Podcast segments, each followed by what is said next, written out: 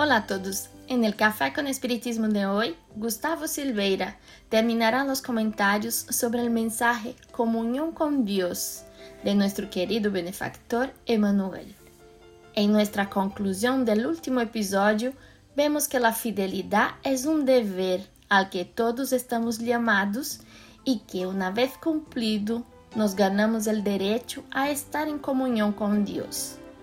Essa comunhão passa invariablemente por los grandes testemunhos que são os que vemos em la vida de Jesus. Comenzaremos desde donde terminamos o episódio anterior para poder continuar com o análisis. Dice Emmanuel: La fidelidad, portanto, es una comprensión del deber. La comunión con Dios es la adquisición de derechos sagrados. No hay derechos sin deberes no hay comunión sin fidelidad. Por eso, para que el hombre se integre recepción de la herencia divina, no puede prescindir de los certificados de su propia obra. Aqui, el benefactor hace una referencia directa a la parábola del hijo pródigo. Esta es una parábola curiosa por varios motivos, pero para el episodio de hoy, lo que nos llama la atención es que el hijo le pide la herencia al padre incluso antes de que el padre desencarne. Esto es desconcertante. ¿Cómo puede el padre dar la herencia antes del fin de la existencia? Esta es una imagen tímida que Jesús podría presentarnos para decirnos que como Dios no muere, la herencia a la que estamos destinados ya se nos ofrece en todo momento. En este caso, La herencia significa la comunión con Dios. Sin embargo, para que podamos aprovecharla, Emmanuel enfatiza aquí la necesidad de obtener los debidos certificados de trabajo.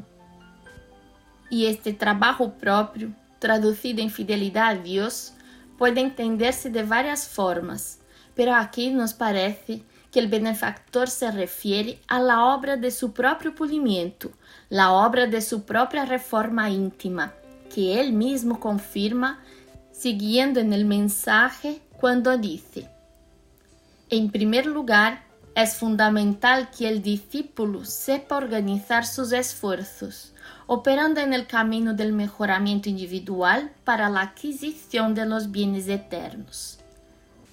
En otras palabras, necesitamos vivir situaciones que nos pidan ser fieles a Dios para integrarnos en la herencia divina, es decir, en comunión con Él. Y luego continúa Emmanuel reforzando la diferencia entre fidelidad y comunión. Hubo muchos hombres con una vida interior iluminada que pudieron haber sido más o menos fieles pero solo Jesús puede presentar al mundo el estado de perfecta comunión con el Padre que está en los cielos.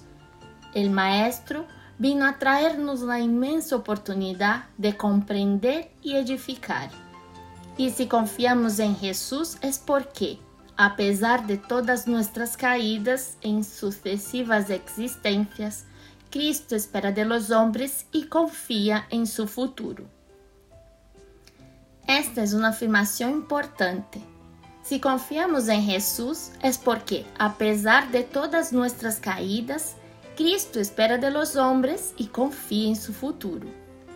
En otras palabras, confiamos en Jesús porque Él confió en nosotros primero.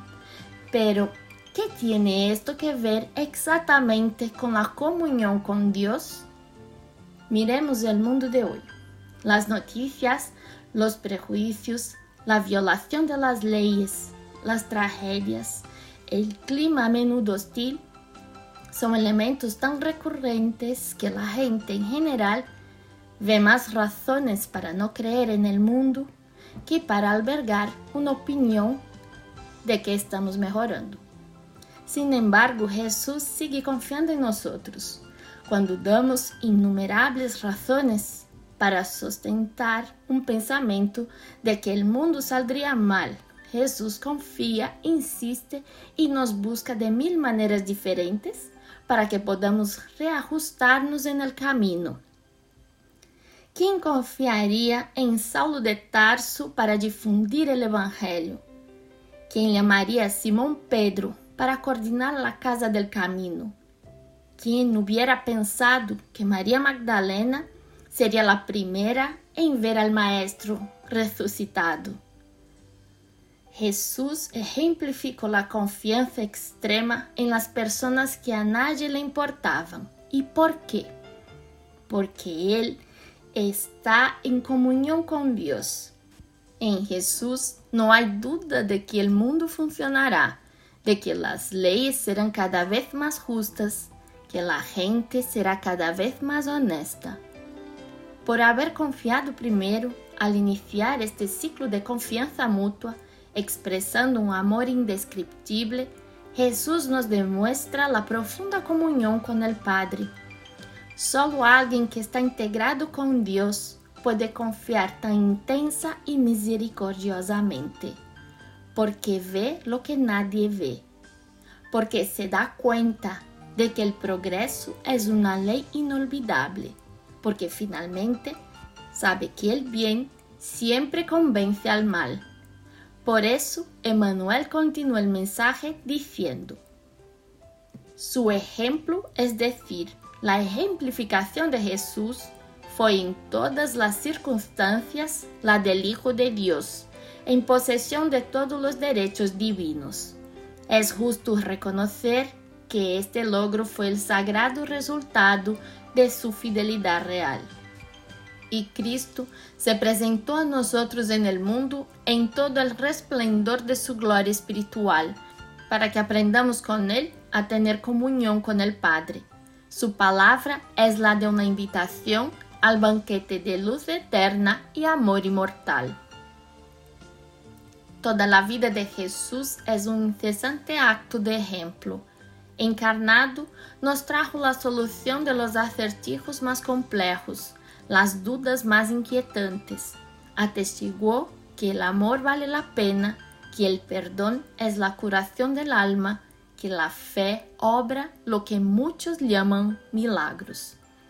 Así es que cuando alguien acepta con sinceridad la invitación del Evangelio, es conducido a innumerables situaciones más o menos difíciles, más o menos complejas, para trabajar su fidelidad a Dios pero estando seguro de que llegará el día en que será invitado a testimonios superiores que dan fe de la perfecta comunión.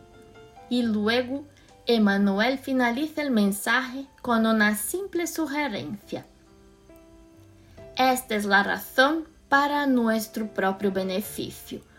Nos conviene ser perfectamente fieles a Dios desde este día en adelante. La comunión se traduce en banquete de luz eterna y amor inmortal. Pero como todo viaje comienza desde un paso, toda cosecha comienza con la siembra, semilla por semilla, cada casa se levanta de um primeiro ladrilho colocado em seu lugar apropriado. Por isso, antes de estar em comunhão com Deus, é necessário exercitar uma fidelidade aún não alcançada. Para ello, es necesario confiar en el Padre nuestros problemas cotidianos, trabajando para solucionarlos convencidos de que Dios sigue haciendo su parte, mantener nuestra fe en un futuro mejor, ayudando en la medida de lo posible a que el mundo sea un lugar más justo, tomar conciencia de nuestra pequeña posibilidad de acción, pero no desanimarnos por la posibilidad de testificar y vivir el bien aún así. Por ahora, eso es lo que más necesitamos. Mucha paz a todos y hasta el próximo episodio de Café con Espiritismo.